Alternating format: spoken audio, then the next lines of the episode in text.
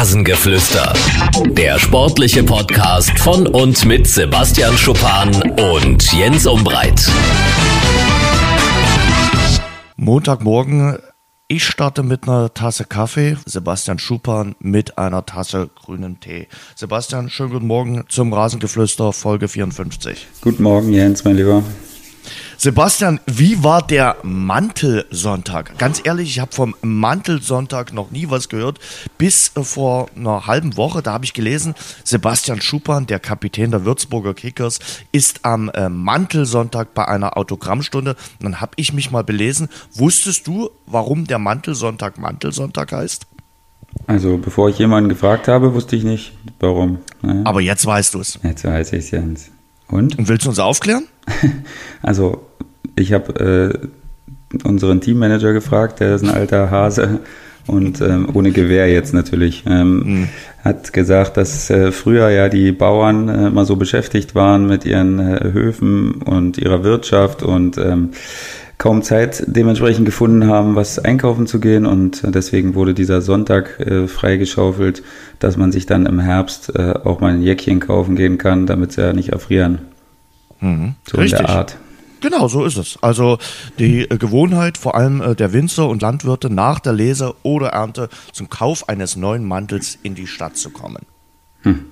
Wunderbar. Hast du schon einen Wintermantel? Bist du vorgesorgt für die kalte Jahreszeit, lieber Sebastian? Ja, heute früh war es auch extrem kalt, wo du es jetzt gerade ja. sagst, muss ich sagen. Also echt, aber natürlich habe ich nicht nur einen Mantel, sondern wenn einer kaputt geht, würde ich auch nicht erfrieren. Das ist schön zu wissen. Und äh, ja, die Kälte äh, von draußen ist auch, äh, was die Ergebnisse betrifft, in uns reingezogen am äh, Wochenende. Wie war die Autogrammstunde? War die äh, gut? War die sinnvoll? Hat es gute Gespräche gegeben? Ja, also es war in Ordnung. Die Stadt war gerammelt voll und ähm, war mega viel unterwegs. Brauchten alle Mäntel. Dementsprechend ähm, war auch ordentlich was los und ja, klar, gehört natürlich auch dazu, sich am Tag nach einer Niederlage sich dann auch mal ein paar kritischen Fragen zu stellen und äh, war aber alles auf einem recht guten Niveau und von daher diskutiere ich dann auch gerne. 0 zu 2 habt ihr verloren am äh, Samstag in der dritten Liga gegen den MSV Duisburg.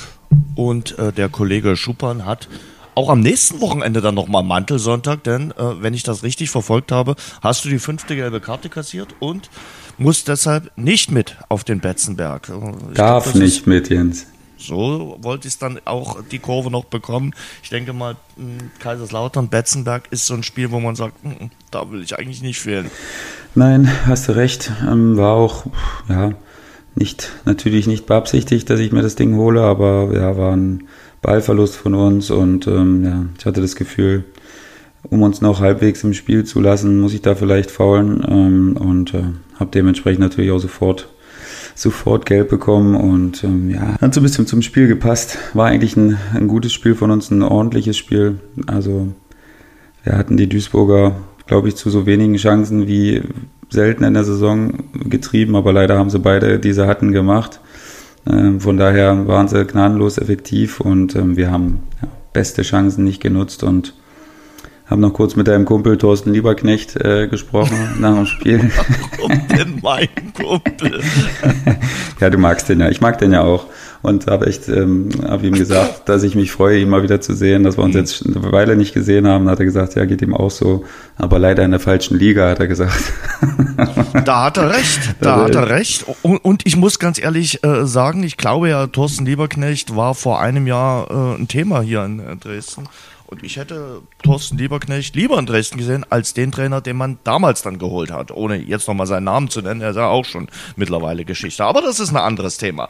Das kann ich ähm, verstehen. Ich Aber ich wollte nur nochmal sagen, er hat in dem Moment auch als Abschluss gesagt, ähm, übrigens habe ich keine Ahnung, wie wir heute gewonnen haben, also es tut mir leid. Hat er dann, dann habe ich gesagt, alles gut. Für hm. Siege muss man sich nicht entschuldigen. Definitiv nicht. Und der MSV Duisburg mit Thorsten Lieberknecht ja, auf einem guten Weg äh, in, in, der dritten Liga. Also die sind gut dabei, haben äh, natürlich auch so ein bisschen von den Punktverlusten der Konkurrenten profitiert. Ja, definitiv.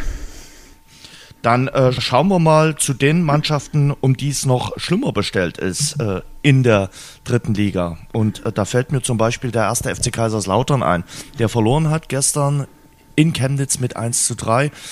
Dass es da viel Unruhe rund um den Verein gibt, ist ganz klar. Aber auch die Mannschaft tut sich extrem schwer im zweiten Drittligajahr nach dem Abstieg. Äh, es läuft einfach nicht zusammen, auch nicht unter dem neuen Trainer Boris Schommers. Und das war ja so ein richtungsweisendes Spiel. Man hat den Eindruck, beim Chemnitzer FC nach dem Trainerwechsel geht's da peu à peu, Stück für Stück bergauf. Und beim ersten FC Kaiserslautern passt es einfach nicht.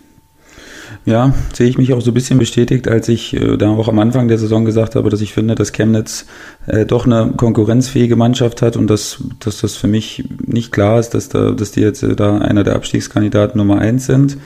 Und ähm, jetzt präsentieren sie sich auch so und äh, ja, wir spielen ja jetzt nach Kaiserslautern dann in Chemnitz. Wir haben jetzt zwei Auswärtsspiele.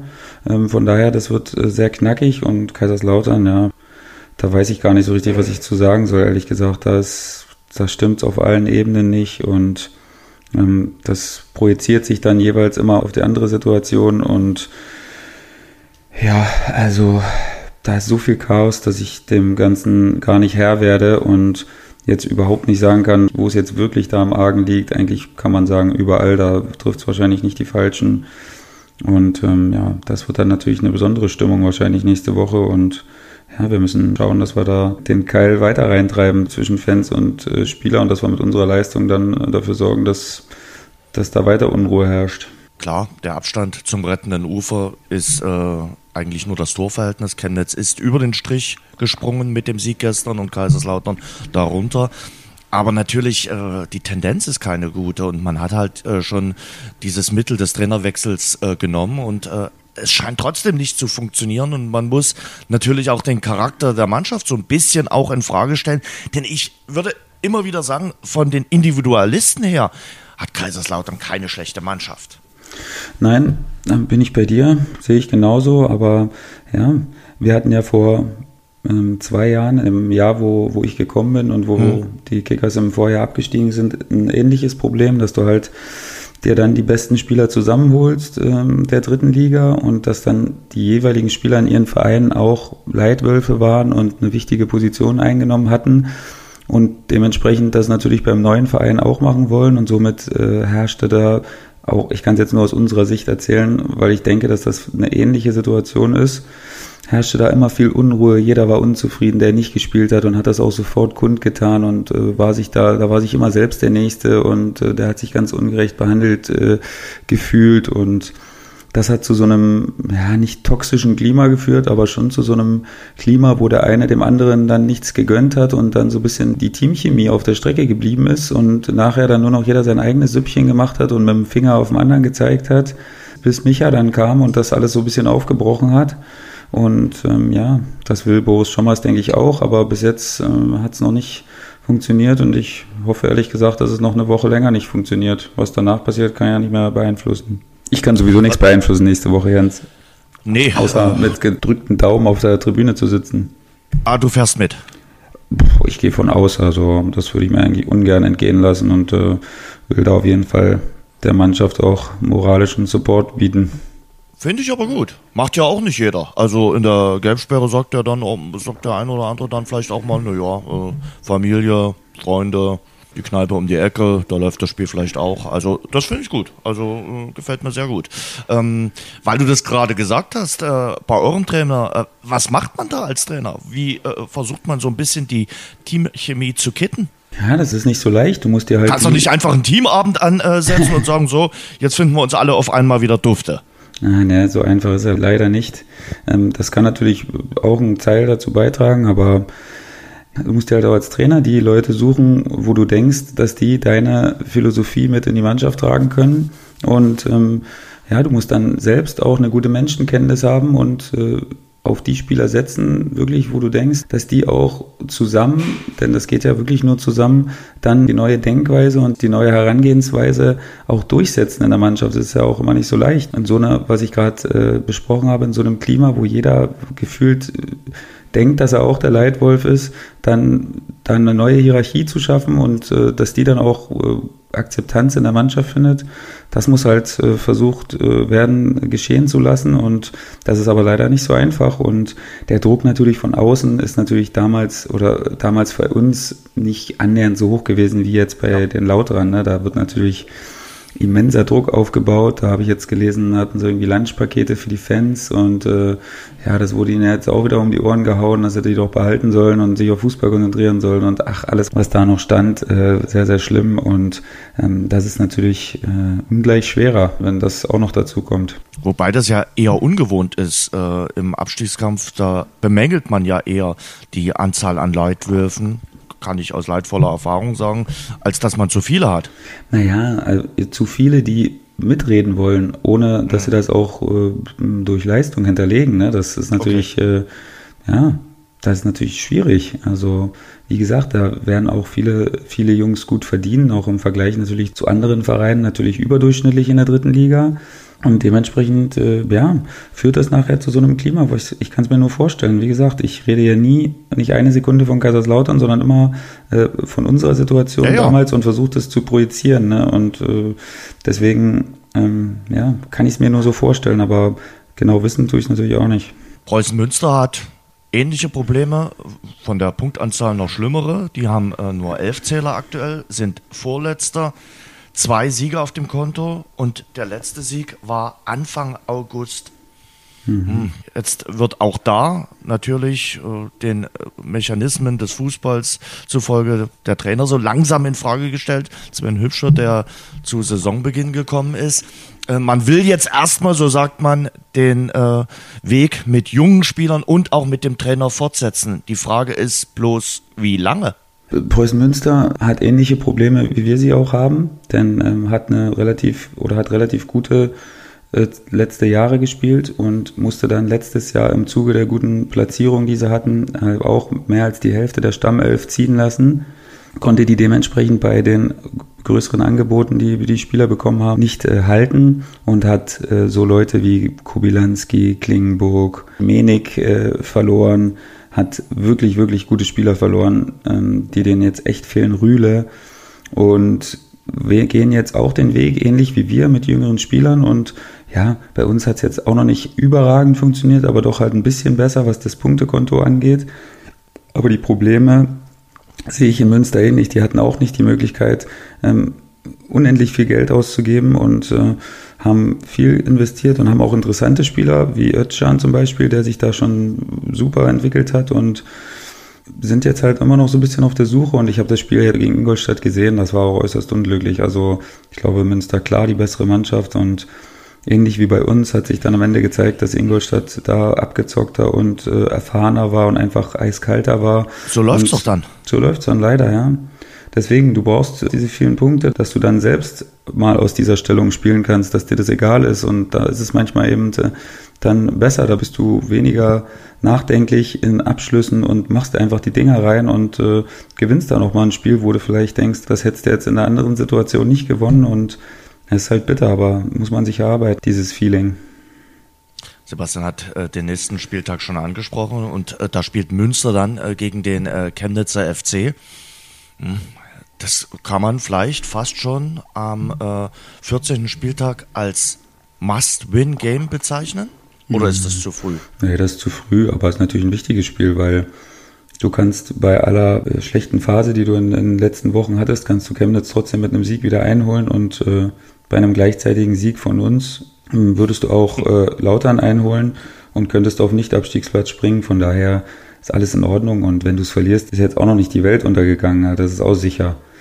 Von daher ein wichtiges Spiel, aber kein Must-Win oder, Do-or-Die-Spiel. Okay, gibt sowieso einige interessante Partien am kommenden Wochenende in der dritten Liga. Äh, Spitzenspiel definitiv Braunschweig gegen Ingolstadt. Äh, mhm. Da spielt der dritte gegen den fünften. Ja. Ähm, welche Tendenz hast du da? Da habe ich die Tendenz, dass es unentschieden ausgeht. Nee, nee, es ist schwierig zu sagen, weil auch Ingolstadt, sowohl Ingolstadt als auch Braunschweig echt hin und wieder auch mal Spiele drin haben, wo man denkt, ja, jetzt läuft's wieder und dann verlieren sie das wieder. Ähm, ich würde echt, ich würde echt äh, auf ein Unentschieden gehen, würde ich sagen. Ich hab's mir doch gedacht, Sebastian. Wirklich, ja, weil man zu selten auf Unentschieden tippt, Jens. Weil auch wenn man Tippscheine macht, dann tippt hm. man den Unentschieden. Ja. Eigentlich, und aber es passiert viel häufiger, als man denkt.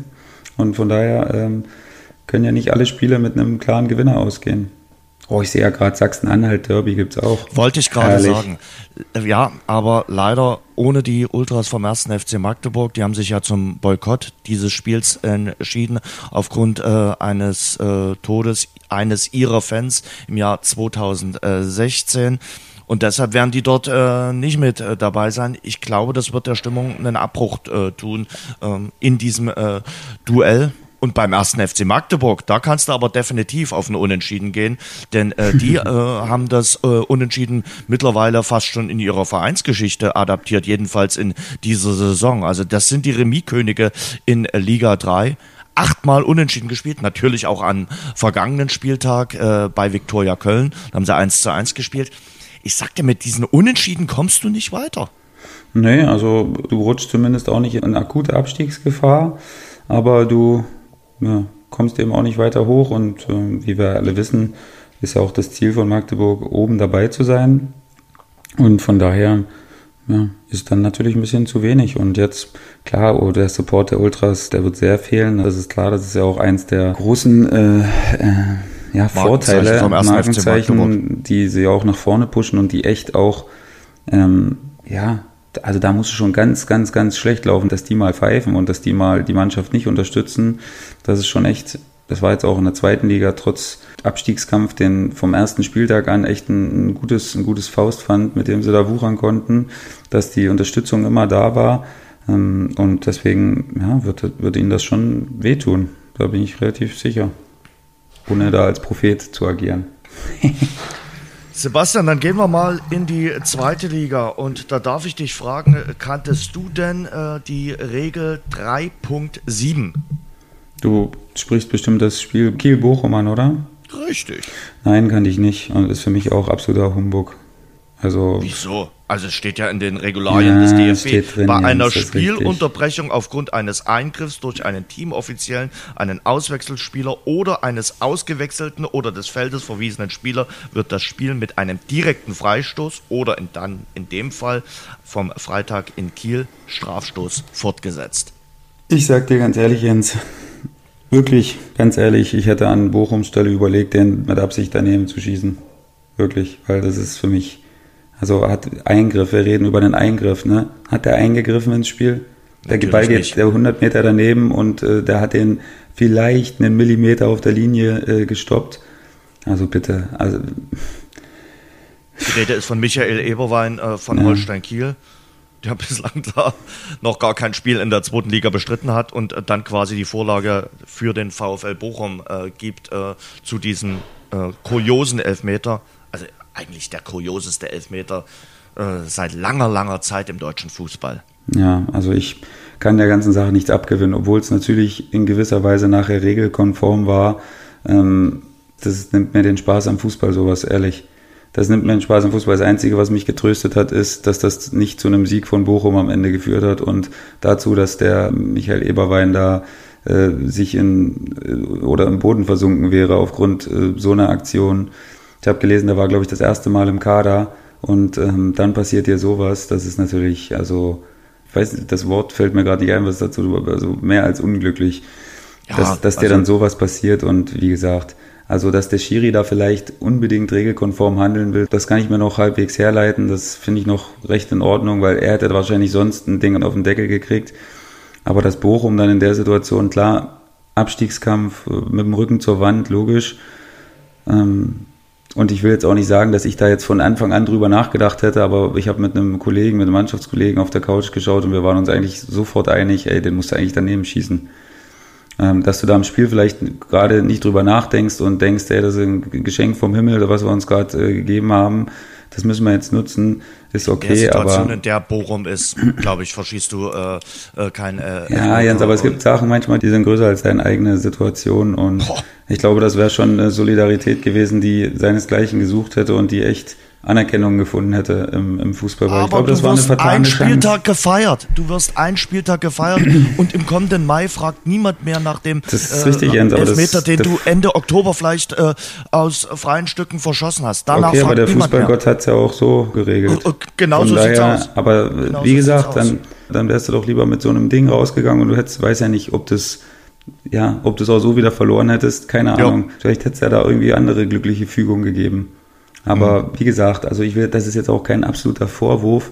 Ich sage ja nur, ich hätte darüber nachgedacht, den Ball mit Absicht daneben zu schießen, weil, ja, wenn wir schon so weit sind, dass sowas zu einem Elfer führt, also, ja, wie gesagt, wenn der den von der Linie gegrätscht hätte oder keine Ahnung, dann sofort wäre ich dabei gewesen. Aber das war ja nun wirklich absolut glasklar und von daher, naja.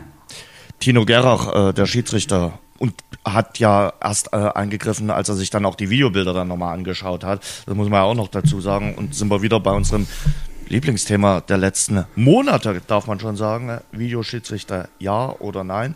Ähm, tags davor bei der Europa League habe ich mir gesagt, ja, der Videoschiedsrichter ist gar nicht so schlecht, denn da gibt's ihn ja nicht. Und da hat Borussia Mönchengladbach ja davon äh, profitiert gehabt mit diesem wahnwitzigen Handelfmeter, den die da bekommen haben in der Schlussphase bei AS Rom, was nie im Leben ein Handelfmeter gewesen ist.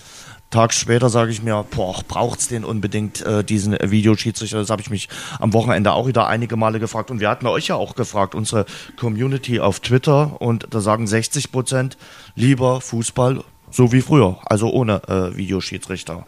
Mhm. Kann man nach einigen äh, Aktionen sicherlich äh, zustimmen und sagen, früher war alles besser oder so wie es in der dritten Liga ist, äh, ist es aktuell äh, besser, weil da ist der Fußball halt noch äh, ja, ein bisschen oldschool und äh, ohne die äh, technischen Eingriffsmöglichkeiten. Und natürlich hat man dann tags darauf was zu diskutieren, kann sich über äh, Fehlentscheidungen echauffieren. Aber das tun wir ja auch über den Videoschiedsrichter und der ist eben leider nicht perfekt, dieser äh, Videoschiedsrichter. Aber ich will beim Spiel Kiel gegen Bochum bleiben. Sieht man bei beiden Teams, ja, äh, so die unterschiedliche Auslegung des Trainereffekts. Also bei Kiel scheint das Ganze zu funktionieren, anders als beim VfL Bochum. Kiel zuletzt mit drei Siegen aus vier Spielen, raus aus dem unmittelbaren äh, Tabellenkeller, jetzt Zehnter. Und über den VfL Bochum reden wir sicherlich gleich. Äh, Kiel mit Ole Werner auf einem guten Weg. Ja, Kiel hat es gut gemacht. Die ähm, sind meiner Meinung nach auch schön ruhig geblieben haben ihrer Philosophie vertraut, haben jetzt gewusst, okay, mit Schubert, das hat jetzt einfach nicht gepasst. Das war in dem Moment einfach nicht das Richtige. Wir besinnen uns wieder äh, zurück und äh, gehen unseren Weg und äh, ja, haben natürlich auch ein bisschen Glück gehabt, äh, dass sie Stuttgart dann in Stuttgart da geschlagen haben. Das gewinnst du sicherlich nicht alle Tage, obwohl Stuttgart natürlich jetzt gerade auch eine schlechtere Phase hat. Und ähm, ja, sind jetzt wieder fast schon in obere Gefilde gewandert und äh, haben sich völlig befreit. Und ja, das gefällt mir einfach, weil ich die Kieler mag. Ich, ich mag einfach so den Verein und mag das, was er verkörpert und wie sie den Weg jetzt gegangen sind in den letzten Jahren. Das fand ich einfach gut und von daher freue ich mich auch, dass sie das jetzt geschafft haben. Und äh, beim VfL Bochum, Platz 16, da wird die Qualität des Kaders in Frage gestellt, auch ähm, ein paar Entscheidungen vom Trainer. Ähm, und man hat so den Eindruck, äh, Resignation ist angesagt. Kenne ich auch von anderen Mannschaften in der zweiten Liga. Aber lass uns mal jetzt über den VfL Bochum sprechen. Mit nur einem Sieg nach elf Spieltagen ist es natürlich auch verdammt schwer. Ja, das stimmt. Und man muss einfach irgendwie sagen, es war ja die letzten Jahre jetzt auch schon immer des Öfteren auch mal wackelig. Ähm, ich ja. weiß nicht, wie du siehst, aber man hatte immer, immer höhere Ansprüche. Man wollte eigentlich immer oben mitspielen und man hat es eigentlich irgendwie nie geschafft. Man hat immer mal wieder gute Phasen gehabt, wo man dann mal wieder ein bisschen in die Region äh, geschielt hat, wo man, wo man hin wollte. Aber so wirklich nachhaltig hat man es einfach nicht geschafft. Und ähm, ganz ehrlich, also der Kader und die Ansprüche, die die einzelnen Spieler auch an sich selbst haben, glaube ich, ähm, gibt schon ein bisschen mehr her, als die Tabellensituation sagt. Da muss es irgendein tiefergründiges Problem geben, weil ich glaube, mit der Mannschaft kann man schon eine gute, ordentliche Rolle in der zweiten Liga spielen. Da sage ich jetzt nicht, dass man aufsteigen muss, aber man dürfte mit dem Kader eigentlich auch nichts mit dem Abstieg zu tun haben, weil da sind ja schon Leute dabei, die, die echt eine gewisse Erfahrung auch haben und die, ja, die einfach wissen, was in solchen Situationen zu tun ist. Und von daher, glaube ich, dass es da irgendein grundlegendes Problem gibt. Hm.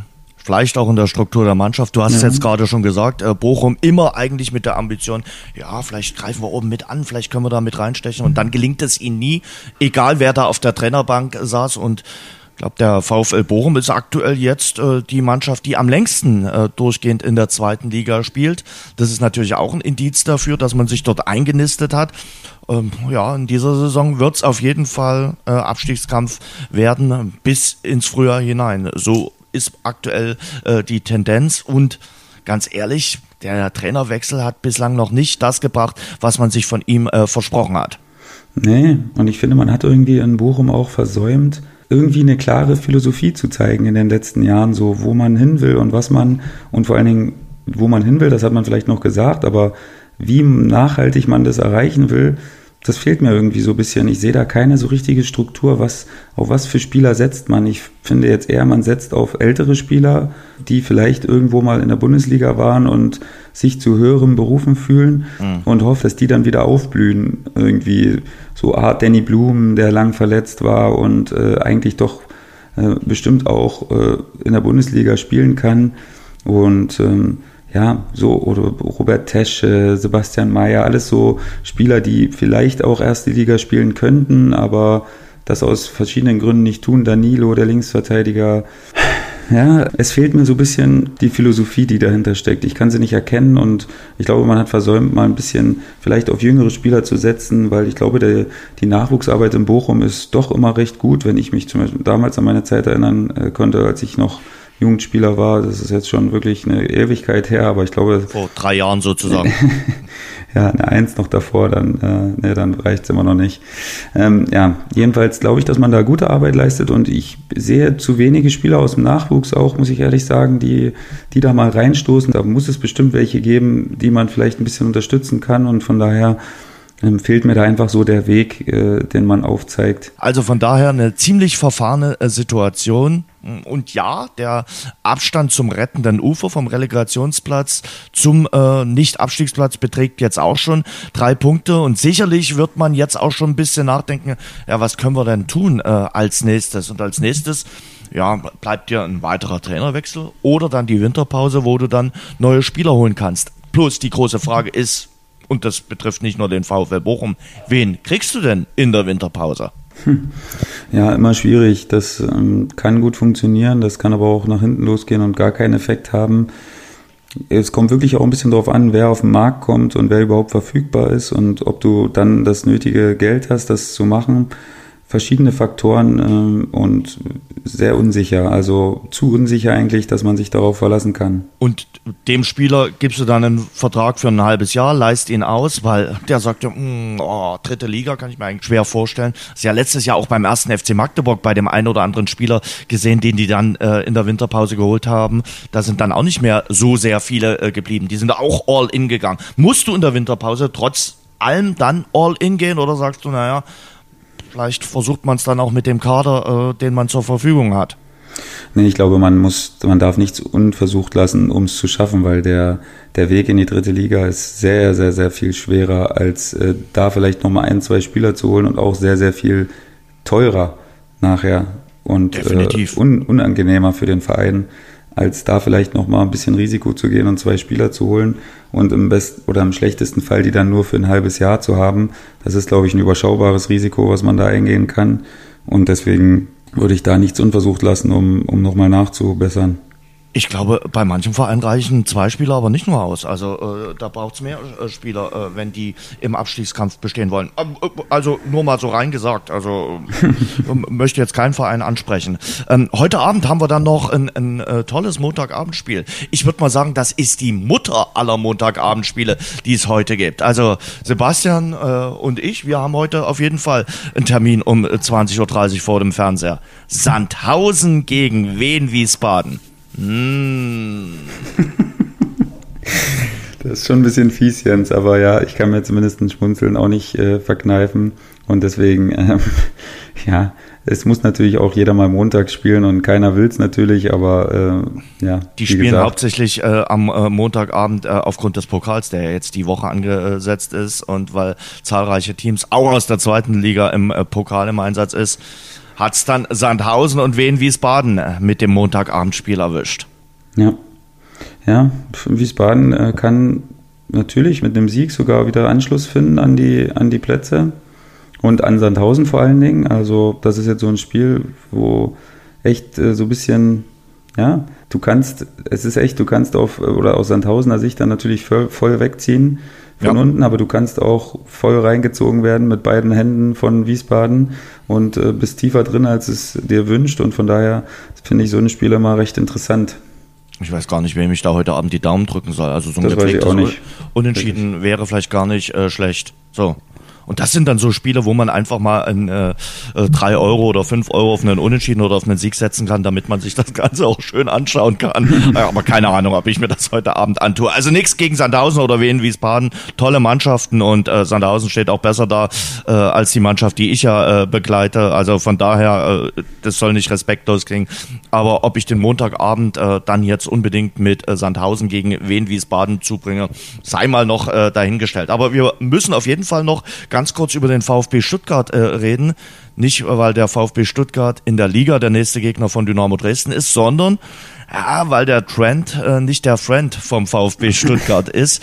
Ähm, zuletzt drei Niederlagen in Folge. Ist das nur ein Zwischentief oder ist das mehr? Nee, ich glaube, dass es schon ein bisschen mehr ist, weil man hat ja auch, oder wir haben ja auch am Anfang der Saison öfter mal gesprochen, dass, dass man die Punkte eingefahren hat, aber dass man so richtig, so richtig nicht überzeugen konnte, nachhaltig. Und das hat jetzt irgendwie dann dazu geführt, dass man jetzt weiter nicht so überzeugend spielt, aber auch leider die Punkte nicht mehr holt, ähm, was natürlich der Worst Case am Ende ist. Und äh, ja, jetzt ist natürlich so ein Wendepunkt. Ne? Jetzt spielt sie gegen Dynamo, wo Stuttgart-Fans natürlich sagen, also bitte, bei denen läuft es auch überhaupt nicht. Und wenn wir die jetzt nicht zu Hause schlagen, dann, ähm, dann wissen wir auch nicht. Und das ist echt ein echt ein schwieriges Spiel. Na klar, auch aus Dynamo-Sicht, weil der Druck natürlich für Dynamo auch groß ist mittlerweile. Das brauche ich nicht eigentlich großartig zu erwähnen, aber ja, solche Spiele sind aus Favoritensicht immer nicht so leicht. Äh, das kann natürlich gut gehen und du führst nach einer halben Stunde 2-0, aber umso länger Dynamo das offen hält, umso schwieriger wird's, glaube ich, für, für Stuttgart und auch der Unmut der Fans wird steigen und deswegen ja, haben sie im Moment halt einfach nur das Glück, dass, wie gesagt, und das sprechen wir ja auch schon seit Wochen, dass da jetzt keiner von hinten mit einer unglaublichen Wucht drückt, dass sie jetzt äh, großartig in Starre verfallen sollten. Aber die oben, also Hamburg und Bielefeld, machen das richtig ordentlich. Also äh, so viele Ausrutscher kannst du dir nicht leisten. Und ich, ich hatte es neulich schon mal gesagt, ob die Relegation jetzt unbedingt äh, die Wunschoption vom VfB Stuttgart ist, sei mal dahingestellt. Bevor sie gegen Dynamo Dresden spielen, spielen sie ja nochmal im DFB-Pokal. Und ausgerechnet gleiches Spiel wie am letzten Samstag, also gegen den Hamburger SV. Überhaupt, Sebastian, gibt es ein paar Spiele, die es vor einigen Wochen oder vor ein paar Tagen schon mal gegeben hat, wie zum Beispiel äh, das Borussenduell, also Dortmund gegen Mönchengladbach, auch äh, Wolfsburg gegen Leipzig hat es äh, vor kurzem erst gegeben, ähnlich wie die Partie Freiburg gegen Union Berlin. Spielt das eine Rolle bei der ganzen Konstellation oder sagt man so schön, naja, Pokal hat seine eigenen Gesetze? Ja, das ist schon echt äh, eine kuriose Sache mal wieder, dass es, dass es das jetzt so gibt, dass die Duelle einfach wiederkommen. Ähm, ja, ist natürlich, ich weiß gar nicht, ob Stuttgart, hast du da eine Information, ob die direkt da geblieben sind, weil die spielen nee, wieder in nee, Hamburg nee, die auch noch. Die fliegen zweimal hin äh, und zweimal zurück, hin, ja, ja, ja, natürlich. Okay. Freut sich ähm, Greta. ja. ist natürlich nicht klimafreundlich, aber gut, ähm, das soll jetzt nicht unser Thema sein. Ähm, ja, also ich glaube, dass es schon eher ein Nachteil ist für Stuttgart, weil Hamburg jetzt natürlich mit breiter Brust kommt und Wissen und um das Wissen, dass sich jetzt nichts verändert hat in der Situation seit dem Wochenende und dass du jetzt auch nicht in diesen Tagen großartig da so drehen, an den Schrauben drehen kannst, dass da jetzt was völlig anderes passieren wird. Von daher würde ich schon sagen, dass es ein jeweiliger äh, Vorteil ist vor allen Dingen, wenn du das Spiel so klar gewonnen hast wie der HSV jetzt. Ich glaube auch nicht, dass der HSV jetzt denken wird, oh, die, die hauen wir jetzt nochmal so weg. Die wissen schon auch um die Stärke des VfBs. Aber es gibt schon ein paar coole Duelle. So das Borussen-Duell finde ich auch äh, recht interessant, zumal die Ausgangspositionen jetzt mal wieder sich ein bisschen verschoben haben. Dortmund hatte damals mit dem Sieg letzte Woche natürlich echt einen, einen wichtigen Dreier gelandet und äh, haben jetzt aber die letzten zwei Spiele nicht gewonnen und Gladbach ja, hat jetzt am Wochenende nochmal ordentlich Selbstvertrauen getankt und da bin ich jetzt mal gespannt, wie da die, die Situation äh, sein wird. Ein Heimspiel ist natürlich immer ein Heimspiel, das ist klar. Und äh, da, liegt der Vorteil für mich immer noch bei Dortmund, aber ja, auch Wolfsburg, Leipzig finde ich recht interessant. Ja, Arminia Bielefeld gegen äh, Schalke 04 ist äh, interessant. Natürlich, äh, aber auch, da gucke ich ganz speziell drauf, äh, die Partie äh, Hertha BSC gegen äh, Dynamo Dresden. Hertha vielleicht hoffentlich schon in Gedanken äh, beim Berliner Derby, was dann am kommenden Wochenende ansteht. Kalu hat ja gesagt, wir wollen im Derby zeigen, äh, dass wir äh, die Nummer eins in der Hauptstadt sind, dass es nur einen Fußballclub in der Hauptstadt gibt. Hm, vielleicht denkt er viel zu sehr an äh, das Derby, wäre mir ganz recht und wird trotz allem, trotz der sportlichen Krise bei Dynamo natürlich ein überragendes Spiel, weil über 30.000 äh, mit äh, ins Berliner Olympiastadion reisen werden. Und ähnlich ist ja die Konstellation auch beim eben schon angesprochenen VfL Bochum. Die spielen morgen gegen den FC Bayern. Kannst du da mal sagen, ja, anderer Wettbewerb, wir können mal Luft holen, wir kommen mal auf andere Gedanken oder sagst du, ah, kann auch natürlich äh, sportlich gesehen sowohl für äh, Bochum als auch für Dynamo ja, den nächsten Rückschlag geben und äh, ist dann natürlich dem Selbstvertrauen nicht zuträglich. Ja, also ich, sehe da durchaus Möglichkeit, dass Bochum das ein bisschen enger gestaltet, als man es vielleicht jetzt äh, denken kann, weil klar, die Ausgangsposition ist ein bisschen eine andere. Du bist jetzt auch mal weg von diesem, von diesem Liga-Alltag und du hm hast jetzt ein, ein ausverkauftes Haus und du weißt, äh, selbst beim zweiten Fehlpass gegen Bayern München wird die Anhängerschaft trotzdem noch hinter dir stehen und nicht direkt pfeifen. Mm, von daher ist es ein bisschen eine andere äh, Ausgangsposition und spielt sich natürlich deutlich leichter. Ähm, ähnlich sehe ich es bei Dynamo. Und von daher glaube ich, ist das echt, das tut mal ganz gut, mal äh, ein bisschen, eine, ist ja nicht mal eine Verschnaufpause, aber einfach ein anderes, eine andere Ausgangsposition zu haben und von der zu agieren. Und äh, es geht ja dann schnell genug wieder in die alte Ausgangsposition zurück am Wochenende. Man kann gar nicht großartig drüber nachdenken dann nach dem Spiel wieder. Aber du kannst natürlich versuchen, darauf viel draus zu ziehen, aber ähm, ja, es ist trotzdem jetzt nicht dann so leicht, wie sie es jetzt sagt. Also die Situation steckt dir drin natürlich trotzdem in den Knochen drin.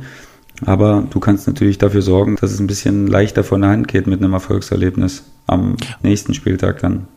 Aber du gehst mit einer anderen Drucksituation in das Spiel, mhm. weil du jetzt natürlich sicherlich nicht immer gleich den Gedanken an die Tabelle im Kopf hast ja, und genau. äh, den Gedanken ans Abschießgespenst. Ja, voll. Also das ist 100% so und von daher kannst du auch ein bisschen befreiter aufspielen. Ähm, und äh, in beiden Fällen ist es ja jetzt so, dass man wirklich gänzlich nicht der Favorit ist und von daher spielt sich aus so einer Position natürlich immer, immer deutlich leichter als für die andere Mannschaft. Schauen wir mal, was im DFB-Pokal rauskommt und gehen in die äh, Bundesliga. Äh, Sebastian, du hast äh, Borussia Dortmund äh, schon äh, erwähnt. Äh, ja, die Diskussionen beim BVB, was man so mitbekommt, sind riesengroß. Ähm, äh, wird viel jetzt über die nächsten Wochen diskutiert. Das Pokalspiel gegen Gladbach, dann zu Hause gegen Wolfsburg, äh, Spiel gegen Inter in der Champions League und dann der Clash gegen den äh, FC Bayern und danach äh, wird es möglicherweise so eine Zwischenbilanz geben und äh, auch eine Bilanz, ob es denn mit Lucien Favre äh, weitergeht. Denn die Diskussion um Favre wird jetzt nicht mehr nur intern oder vom Boulevard geführt, die ist mittlerweile öffentlich, ob der Trainer in Dortmund noch der Richtige ist. Die Frage ist bloß, was sind die Alternativen für den BVB äh, in dieser Saison? Und hat man es möglicherweise verpasst, den Schritt sogar schon im Sommer zu tun? Weil, das glaube ich nicht, Jens. Das wäre jetzt auch, also da finde ich, da würde ich überhaupt ja, guck dir die Rückrunde von Borussia Dortmund an. Die war nicht ja, äh, aber vielleicht war auch einfach die Hinrunde besonders, besonders gut und äh, da verweist der Lucien Favre auch immer drauf dass man da eben auch teilweise Spiele gewonnen hat, die man vielleicht hätte nicht gewinnen sollen oder dürfen, aber es eben gemacht hat. Und ähm, dass das einfach zu gut lief. Und na klar hat man, kann man sagen, dass man dann den Vorsprung verspielt hat. Aber Bayern war auch einfach in der Rückrunde sau stark, muss man dazu sagen. Das darf man aber nicht vergessen. Es war jetzt nicht so, dass die sich da äh, von Punkt zu Punkt gekrebst haben, sondern dass die kaum was liegen lassen haben. Und von daher, also gehe ich da überhaupt nicht mit, dass, dass ich sage, man muss da im Sommer schon äh, so tun. Und wenn ich mir jetzt die Tabelle und ich habe sie gerade vor mir angucke, dann ja, sind es ja, drei aber Punkte du kannst, du darfst, also aus meiner Sicht kannst du bei dem Thema nicht nur immer die Tabelle sehen, sondern musst auch einfach sehen, äh, was funktioniert oder was funktioniert nicht. Aber du musst sehen, bis, wie weit bist du von deinen Zielen entfernt und äh, Aber erreichst du Nicht. mit diesem Trainer noch äh, deine Ziele? Und du hattest ja ganz andere Ambitionen. Du hattest ja die Ambition, wir wollen Meister werden. Und ich glaube, von dieser Ambition, was das Spielerische betrifft, ist Borussia Dortmund fast so weit entfernt wie die Erde vom Mond. Also das ist äh, schon relativ weit und das war offensichtlich bei den Spielen äh, in Mailand und äh, in Gelsenkirchen. In Gelsenkirchen hat man Glück gehabt, dass man am Ende äh, unentschieden gespielt hat und mit dem 0 zu 0 rausgegangen ist. Und mir ist es ja komplett fern. Ich sehe das als Journalist weit entfernt, äh, was Borussia Dortmund macht. Aber ähm, ich bin nicht der Einzige, der Lucien Favre in Frage stellt. Das äh, tun ganz andere. Und es wird eben auch gesagt, dass äh, die Chemie zwischen Trainer und Mannschaft nicht mehr die allerbeste äh, sein muss. Und äh, die große Frage ist, erreicht er die Mannschaft noch? Und so leblos, wie sie zuletzt gespielt haben, so leblos, wie sie die gesamte Saison spielen, habe ich da meine großen Zweifel. Ja, ich sehe es nicht ganz so heiß wie du. Ich weiß, was du meinst und ich weiß auch, wo du herkommst und ich weiß, weiß wie du argumentierst. Kann man sicherlich so sehen, muss man, glaube ich, aber nicht so unbedingt so heiß, denn klar, man hat andere Ansprüche und ich glaube, die Jungs, äh, die da auf dem Platz stehen, die wollen auch gerne höher stehen und äh, einen besseren Fußball spielen. Aber es gibt eben auch manchmal Phasen in der Saison, ob das jetzt früh ist oder ob das spät kommt. Letztes Jahr kam es in der Rückrunde, jetzt haben sie es relativ am Anfang der Saison, wo es eben nicht so leicht von der Hand fällt. Und dazu kommen jetzt natürlich relativ starke Gegner für, für Dortmund aktuell und es wird natürlich kein bisschen leichter in den nächsten Spielen. Und das fällt ja dann natürlich schon schwer, dann äh, so gute Mannschaften zu bespielen und zu gewinnen, wenn es aktuell nicht so gut läuft. Paco Alcázar fehlt natürlich äh, oder hat natürlich gefehlt in den Spielen davor, weil man da wirklich auch versäumt hat, meiner Meinung nach im Sommer Richtig. einen akkuraten Ersatz zu finden, weil man natürlich wusste, dass Alcázar jetzt nicht, also der ist jetzt nicht dafür bekannt gewesen in den letzten Jahren, dass der aus Stahl ist und äh, da jedes Spiel 90 Minuten spielt. Und von daher glaube ich, war man da in der Hinsicht ein bisschen blauäugig. Ja, ich glaube, da hat man so ein bisschen auch noch auf die Transfers- Komponente Mario Götze gesetzt und gedacht, okay, das funktioniert wie in der Vorsaison. Aber mittlerweile hat man ja wirklich komplett den Eindruck, äh, Götze und äh, Favre, das funktioniert überhaupt nicht mehr. Ja, und das ist ja auch wirklich, ich meine, ich glaube, dass man schon mit Götze hin und wieder mal als falsche Neuen spielen kann. Aber für mich ist das trotzdem keine absolute Dauerlösung. Ich glaube, Mario Götze ist auf der 8 deutlich äh, besser unterwegs, weil er sich dann doch eben in diesen Räumen sehr, sehr wohl fühlt, was die Achterposition ausmacht. Äh, Halbräume, Zwischenräume suchen und finden, da eine schnelle Spielfortsetzung finden, das Aufdrehen und dann Gassenpässe spielen. Ich glaube, das ist einfach mal Mario Götzes Ding. Und das kann er auch von der Acht her nachher noch besser machen als als Stürmer. Und ähm, ich glaube, man hätte einen Außenspieler opfern sollen, den man äh, geholt hat, äh, und dafür in den Stürmer investieren. Also ich hätte jetzt zum Beispiel das Geld für Hazard lieber äh, in Haller in, äh, investiert und hätte, hätte da vielleicht noch ein paar Millionchen draufgepackt, um den zu holen. Denn der hätte, glaube ich, wie kein zweiter in die Dortmunder Philosophie gepasst. Äh, und da als Wandstürmer und als Vollstrecker äh, hätte der da sein Unwesen treiben können im 16er. Ich hätte mir das wirklich super vorstellen können und ich weiß ehrlich gesagt nicht, warum sie es nicht gemacht haben. Ich Weil Lucien Aller Favre das keine. Wandstürmer mag. Und, äh, Ja, aber der ist ja nicht nur ein Wandspieler, Jens. Ne? Das wissen, also ich meine, ich, ich glaube, ich muss dich nicht überzeugen von Aller jetzt hier, oder? Ich muss den jetzt nicht, ich muss Überhaupt den jetzt nicht stark also, reden. Aber Also du, der du hat hättest alle vielleicht Herrn Favre davon überzeugen müssen, dass das ein guter äh, Spieler ist. Äh, ich glaube, da hat er sich nämlich durchgesetzt äh, bei den Stürmern, dass er gesagt hat, nö, wir brauchen keinen weiteren Stürmer. Mein Zukic war ja auch im Gespräch und selbst mein Zukic hätte dir weitergeholfen in der jetzigen äh, Situation. Also Ja, von stimmt. daher ist das ein Riesenversäumnis. Äh, aber das ist das Versäumnis von Borussia Dortmund und man darf gespannt sein, wie es da weitergeht und äh, ob denn bei der nächsten Länderspielpause Lucien Favre noch der Trainer beim BVB ist. Ich kann mir vorstellen, dass man in Dortmund immer wieder sagt, ach Mensch, die Zeiten mit Robert Lewandowski, das waren noch schöne Zeiten. Der trifft und trifft und trifft und äh, hat jetzt einen neuen Rekord aufgestellt. Er hat nämlich in den ersten neun Bundesligaspieltagen mindestens immer ein Tor geschossen, hat damit die alte Bestmarke von Pierre-Emerick Aubameyang, ja, auch der spielte mal bei Borussia Dortmund, übertroffen. Ähm, ist das der beste Lewandowski aller Zeiten? Ja, ich glaube, er untermauert es ja auch mit diesen Statistiken, dass, dass man da jetzt nicht dran vorbei argumentieren kann. Ja, ich denke schon. Und äh, Lewandowski ist so ein bisschen momentan die Lebensversicherung für äh, den äh, FC Bayern. Denn herausragend spielen die Münchner ja jetzt auch nicht. Dieses 2 zu 1 gegen Union Berlin war allenfalls ein Arbeitssieg. Aber im Unterschied zu Borussia Dortmund haben die eben einen Lewandowski. Ja, kann man sicherlich so sehen. Ich meine, man investiert ja auch sehr, sehr ordentlich in Robert Lewandowski. Ist jetzt nicht so, dass das jetzt von irgendwo herkommt, dass der natürlich da eine Lebensversicherung sein soll. Das wünscht man sich natürlich auch. Und ähm, andererseits ist natürlich, in welcher Art und Weise er das macht, ist natürlich ja fast schon ein bisschen furchterregend, muss ich sagen. Mit was für einer Coolness äh, und was für einer Leichtigkeit er da, er da diese Chancen äh, verwertet und äh, also im Moment dreht man sich ja als Mitspieler fast schon um, wenn der auf dem Weg zum Tor ist, äh, um, um dann schnell wieder Anstoß äh, den Gegner zu attackieren. Ähm, das ist ja schon echt Wahnsinn auch. Also du hast es richtig gesagt. Ich weiß nicht, wo Bayern jetzt in der Tabelle stehen würde, wenn Lewandowski gerade nicht dabei wäre oder aus irgendwelchen Gründen nicht spielen könnte. Also da, da darf man sich berechtigte Zweifel, glaube ich, äh, machen was jetzt ohne Lewandowski wäre. Das ist wirklich, äh, teilweise in den letzten Jahren hat man ja gesagt, ja Mensch, der, und ich war zum Beispiel auch einer davon, der trifft in den wichtigen Spielen nicht und so. Aber der Wert, den er für die Bundesliga hat, der ist, glaube ich, nicht in Worte zu beschreiben.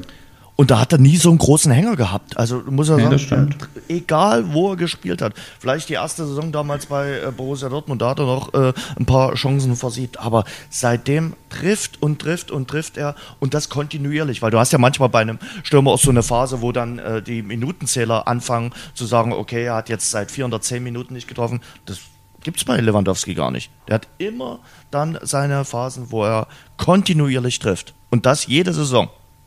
Ja, das stimmt. Da bin ich 100% bei dir und äh, das ist einfach eindrucksvoll. Also ich meine, du bekommst natürlich auch bei Bayern ähm, sehr, sehr, sehr viele gute Bälle serviert, aber es ist natürlich eine Sache, die zu bekommen, aber die andere Sache ist, die in dieser Hochprozentigkeit dann auch zu verwerten und das ist einfach, einfach nur eindrucksvoll. Also da, da gibt es auch für mich gar keine, gar kein großes Drumherumgerede und irgendwelchen, irgendwelche Makel suchen, das ist einfach eindrucksvoll. Was ist mit Coutinho? Ja, ich glaube, noch nicht so richtig, oder? die Anfangseuphorie ist so ein bisschen äh, verflogen jetzt mittlerweile. Ich glaube, dass, er, dass die Gegenspieler jetzt natürlich auch wissen, so ein bisschen, okay, der lässt den Ball gern laufen und der will gern am Ballbesitz bleiben, dann werden wir ihm das mal ein bisschen, ein bisschen vermiesen und werden ihn mal ein bisschen härter attackieren und auch mal ein bisschen äh, vielleicht die Vereine, die weiter unten stehen, auch mal so eine Art Manndeckung machen und werden ihn mal ein bisschen physischer attackieren. Ich glaube, damit muss er einfach leben. Das war vielleicht in Spanien jetzt nicht so krass der Fall, weil da ja doch eher auf andere Sachen gelegt wird. Und in Deutschland, da holen wir dann ja doch hin und wieder auch mal, trotzdem wir jetzt so fortgeschritten sind und der Fußball sich so entwickelt hat, da holen wir ja trotzdem hin und wieder auch gerne mal die Brechstange raus und versuchen es noch auf die altmodische Weise. Und ich glaube, ja, da muss er sich einfach noch dran gewöhnen. Ich denke, der ist fußballerisch über, über jeden Zweifel erhaben und äh, da werden wir auch noch Momente sehen, wo wir denken, Mann, was ist das für ein geiler Kicker, aber ich glaube, da hat man sich jetzt trotzdem alles in allem ein bisschen, ein bisschen mehr vorgestellt, oder? Wahrscheinlich, ja. Also ich, sag mal, äh, ich glaube schon, dass die Bayern damit gerechnet haben, dass äh, der sofort zündet. Aber wahrscheinlich braucht er noch ein bisschen äh, Zeit. Ja, und was ist mit Rasenballsport Leipzig? Die wurden nach der Anfangsphase schon als Meisterkandidat gehandelt. Unter anderem aber in den letzten ja, unter anderem von dir. Äh, klar, 15 Punkte, 4 Punkte Rückstand zum Tabellenführer Gladbach. Ist noch nichts angebrannt, äh, würde jetzt der Kollege Schuppan sagen. Aber der Trainer Julian Nagelsmann hat nach der 1 zu 2 Niederlage am Samstag in äh, Freiburg gesagt, wir sind kein Spitzenteam. Und ich glaube, man muss ein Spitzenteam sein, um am Ende dann Meister zu werden. Ja, das stimmt und in gewisser Weise hat er auch recht, weil ja, jetzt die Art und Weise, wie, wie die Spiele verlaufen sind, jetzt nicht mehr so überzeugend war wie, wie am Anfang.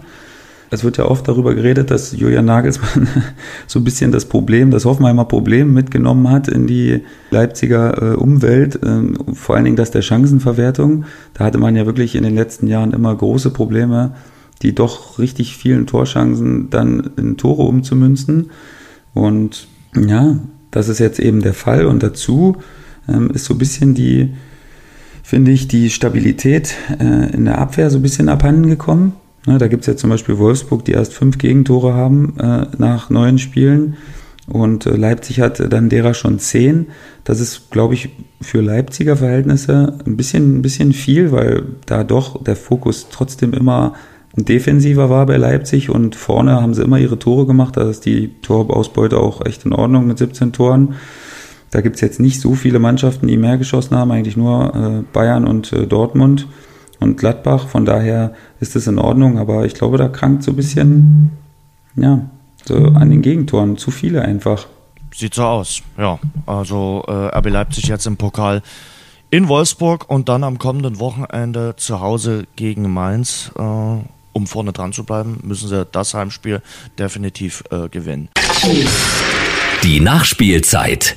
Sebastian, äh, am Freitagabend habe ich mich gefragt, als ich Premier League geschaut habe, was richtet ein 0 zu 9 mit einer Mannschaft an? Also ich habe mir Southampton gegen Leicester die zweite Halbzeit angeschaut. Southampton ja trainiert vom ehemaligen Leipziger Trainer Ralf Hasenhüttel.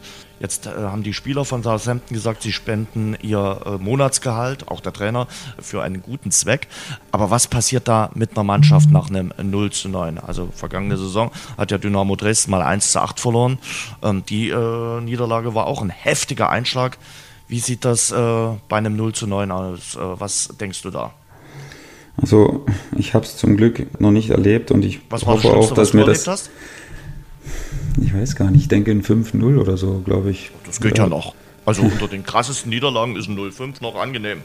Ich glaube, im 5-0 war es. Was okay. schlimmer war, ja.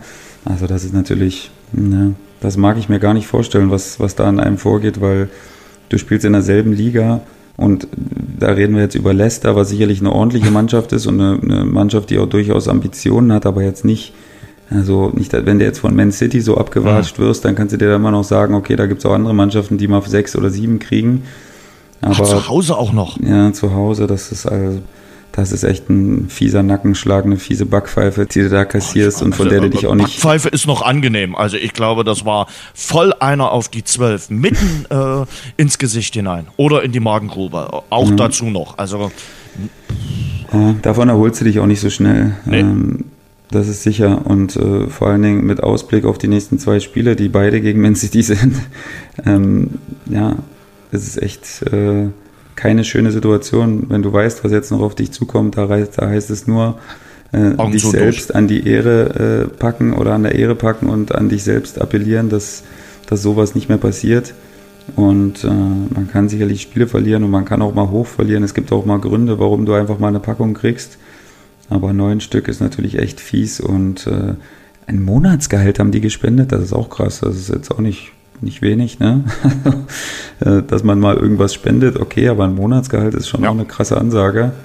Ähm, ja, habe ich gar nicht gelesen und auch gar nicht gewusst. Von daher überrascht es mich jetzt echt extrem, dass die das sagen, aber es ist natürlich auch ein, eine extreme Situation und äh, von daher ja, erfordern solche extremen Situationen auch extreme Maßnahmen und äh, kann nur hoffen, dass es jetzt vielleicht, dass sich jetzt irgendwie zusammenreißen und vielleicht ein achtbares Ergebnis beim ersten Spiel gegen Man City jetzt irgendwie rausschlagen können. Naja, ich glaube, das ist eine Wunschvorstellung. Äh, mhm. Ich glaube, das bei Southampton ist momentan so eine Situation, wo der Flugkapitän sagt, äh, ich habe die Anschnallzeichen angemacht, es wird jetzt etwas rucklig werden. Ähm, mhm. Der FC Liverpool hat hingegen äh, die Neuauflage des Champions League Finals gewonnen, nach 0-1 Rückstand gegen Tottenham 2 1, damit sechs Punkte weiter Vorsprung in der Premier League für die Mannschaft von Jürgen Klopp läuft es richtig gut. Genauso, ich weiß gar nicht, ob du das mitbekommst, du bist ja so ein bisschen äh, Erfolgsfan, ich glaube, du schaust am Montag einmal kurz drauf, äh, aber ich sag's dir deshalb gerne nochmal für deine San Francisco 49ers. Die haben den siebten Sieg im siebten Spiel eingefahren und für die sieht es in der American Football League richtig gut aus. Also äh, für die Playoffs können sie damit äh, fast schon äh, planen und äh, ja, die Mannschaft spielt auch richtig guten Football, äh, muss man sagen. Also San Francisco definitiv eins der Teams, äh, die ja wirklich für Furore sorgen. Ja, ich habe es natürlich vernommen, Jens, ohne mir das jetzt hier großartig äh, auf die Schulter zu klopfen oder so, gar nicht, denn da bin ich leider ein bisschen zu weit weg, was die NFL angeht. Aber ja, ich glaube, in der Art und Weise hat das jetzt, haben das jetzt nur die kühnsten Optimisten erwartet, dass das, dass das so geht, dass es noch zwei ungeschlagene Mannschaften gibt, äh, nämlich die Patriots und die 49ers, richtig? So sieht es aus. Bei den und, Patriots konnte man es aber fast erwarten. Ja, wollte ich gerade sagen. Da hätte man es noch, äh, hätte man es noch eher vorhersehen können als jetzt bei den 49ers und von daher, ja, ist das natürlich aber auch immer so eine extra Motivation für den Gegner, ne? weil du willst ja natürlich immer die erste Mannschaft sein, die die da den Knüppel in die Speichen wirft äh, und den äh, Gegner da gern äh, straucheln sehen würde Man muss bei äh, den Patriots auch noch sagen, klar haben die äh, mit Tom Brady einen überragenden Quarterback, aber in dieser Saison kommt eben auch noch die bockstarke Defense mit dazu. Also äh, das macht es dem Gegner dann auch nicht einfacher. Und ja, wer auf New England als Teilnehmer im Super Bowl gesetzt hat, hat nicht viel verkehrt gemacht. Muss man ich sage jetzt leider, weil ich äh, mit den Patriots nicht allzu viel am Hut habe, äh, muss man dann leider so sagen. NBS-Start ist äh, gut verlaufen. Wir hatten ja letzte Woche ausführlich äh, drüber geredet. Äh, mhm. Die ersten Ergebnisse, ja, da hat das ein oder andere Ergebnis bei mir schon für Furore gesorgt. Zum Beispiel jetzt gesehen habe, die Golden State Warriors sind noch gar nicht so richtig in die Pushen gekommen. Nee, also die wurden ein ums andere Mal abgefettet bis jetzt, ehrlich gesagt, mhm. und hatten richtig, richtig tolle Probleme ähm, vor allen Dingen in der Defense, was jetzt echt ein bisschen ungewohnt ist, weil ähm, die Warriors eigentlich immer, obwohl sie so potent waren, was äh, die Offensive angeht, ein Defense-First-Team waren. Und äh, das ist echt was, woran man sich, woran oder ich mich erstmal gewöhnen muss. Aber ganz cool auch, die Mavericks sind gut rausgestartet. Äh, Porzingis ist der Spieler, wo man sich erhofft hat, äh, dass man den geholt hat. Der hat direkt losgelegt wie die Feuerwehr zusammen mit Doncic. Und ähm, ich glaube, dass das echt ganz cool ist. Und auch die Lakers äh, haben zwar das erste Spiel verloren, aber sind jetzt wieder gut reingekommen.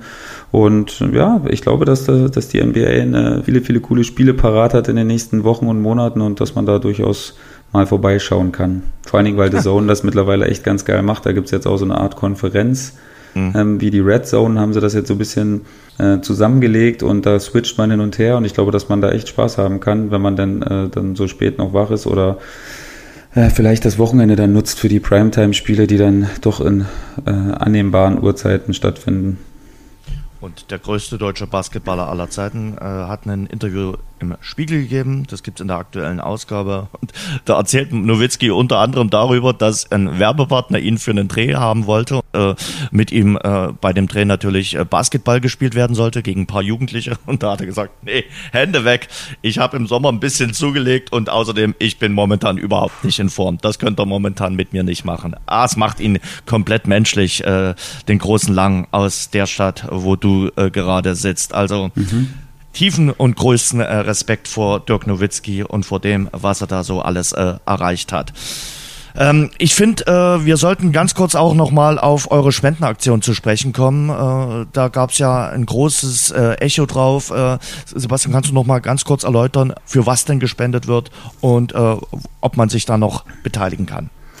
Ja, also es ging um einen, äh, um einen U10-Spieler von uns, dessen kleiner Bruder ähm, hat oder wurde frühkindlicher Autismus festgestellt und ähm, hat die Familie ganz, ganz hart getroffen und ähm, zur Bewältigung dieser schwierigen Situation ähm, ist es oder ist es ratsam, einen Hund dazu zu holen, der speziell ausgebildet ist ähm, und der der Familie dann doch in, in vielen Situationen gut helfen kann und der ist eben sehr, sehr, sehr teuer. Ich glaube, 26.000 Euro kostet so ein Hund.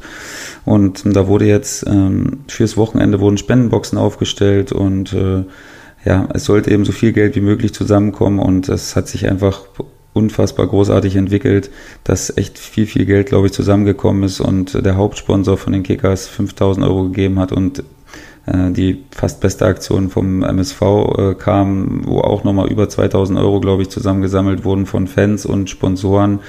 Also damit haben wir, haben wir als Verein dann, glaube ich, auch nicht gerechnet und fanden es großartig, wie solidarisch da äh, agiert wurde. Und da habe ich echt eine Gänsehaut bekommen. Und äh, wir haben auch nochmal aus der Mannschaftskasse ähm, was draufgelegt. Und äh, ich glaube, es sieht, es sieht ganz gut aus. Ich weiß jetzt nicht, wie aktuell der Stand ist, aber ich glaube, das ist echt möglich, das zu erreichen. Und ähm, ich, der Link ist auf, den, äh, auf der Seite der Kickers, da kann man, glaube ich, noch dazu spenden. Und äh, ja, es ist einfach großartig, wie sich das jetzt über das Wochenende entwickelt hat werden wir auf jeden Fall auch hier nochmal auf unserer Rasengeflüster-Seite mit verlinken, rasengeflüster.de. Äh, da findet ihr den Link zur Spendenaktion, die Sebastian gerade erwähnt hat. Ähm, dann will ich äh, noch ganz kurz erwähnen, ihr kennt Wiebke Schlusemann aus unserem Ernährungsspezial Folge 38, wenn ihr da nochmal reinhören wollt. Und Wiebke hat jetzt einen eigenen Podcast, nennt sich Ist gut, viel gut. Äh, da geht's rund um das äh, Thema Ernährung, ganz unterschiedliche Facetten. Die Folgen sind nicht so lang wie unsere Folgen, sondern so fünf, sechs Minuten pro Folge, einmal wöchentlich, Donnerstagabend erscheint die neue Folge. Würde mich freuen, wenn ihr da auch mal reinhört. Ja, und dann gehen wir in die neue Woche mit Feiertagen, Reformationstag, Allerheiligen und äh, für die jüngere Generation natürlich noch Halloween. Ist der Kürbis aufgestellt im Hause Schupan? Der Kürbis ist da, Jens, aber der ist noch nicht geschnitzt. Also wir sind, das habe ich mit meiner Tochter für heute Nachmittag vereinbart. Ähm, die stehen schon vor der Haustür, die zwei Prachtexemplare, muss ich fast schon sagen, Jens. Also wirklich, wirklich, wirklich tolle, tolle Kürbis. die ich da geholt habe und ähm, die werden Wie heute du bearbeitet. Dich abfeierst für zwei Kürbisse, die du rausgesucht hast. Also, Wunderbar, Jens, wirklich. Also ich muss echt, ich war schon echt ein bisschen stolz auf mich, was das für schöne Exemplare sind. Ich kann ja später, also ich weiß nicht, ob sie später immer noch schön aussehen werden. Ach komm, aber jetzt Messer, hast du so eine also, Werbung gemacht, jetzt müssen, jetzt müssen Bilder her.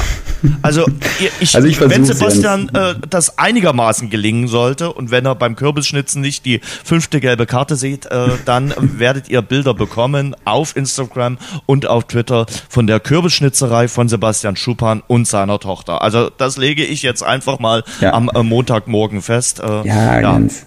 Ich werde mal, ich werde was rüberschicken. Also ich muss mir auch noch mal ein paar Anregungen holen. Ich muss mal gucken, dass ich da was, dass wir da was Cooles, was Cooles draus machen. Es gibt bestimmt einen YouTube-Kurs äh, Kürbisschnitzerei äh, für Halloween. Also da kannst du sicherlich äh, mehrere Folgen sicherlich auch äh, dir anschauen, wo dir irgendjemand erklärt, wie man einen besonders guten Kürbis schnitzen kann.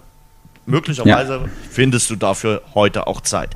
Ich wünsche viel Spaß bei der Kürbisschnitzerei, Sebastian. Ich wünsche eine gute Woche viel Spaß auf der Tribüne beim ersten FC Kaiserslautern.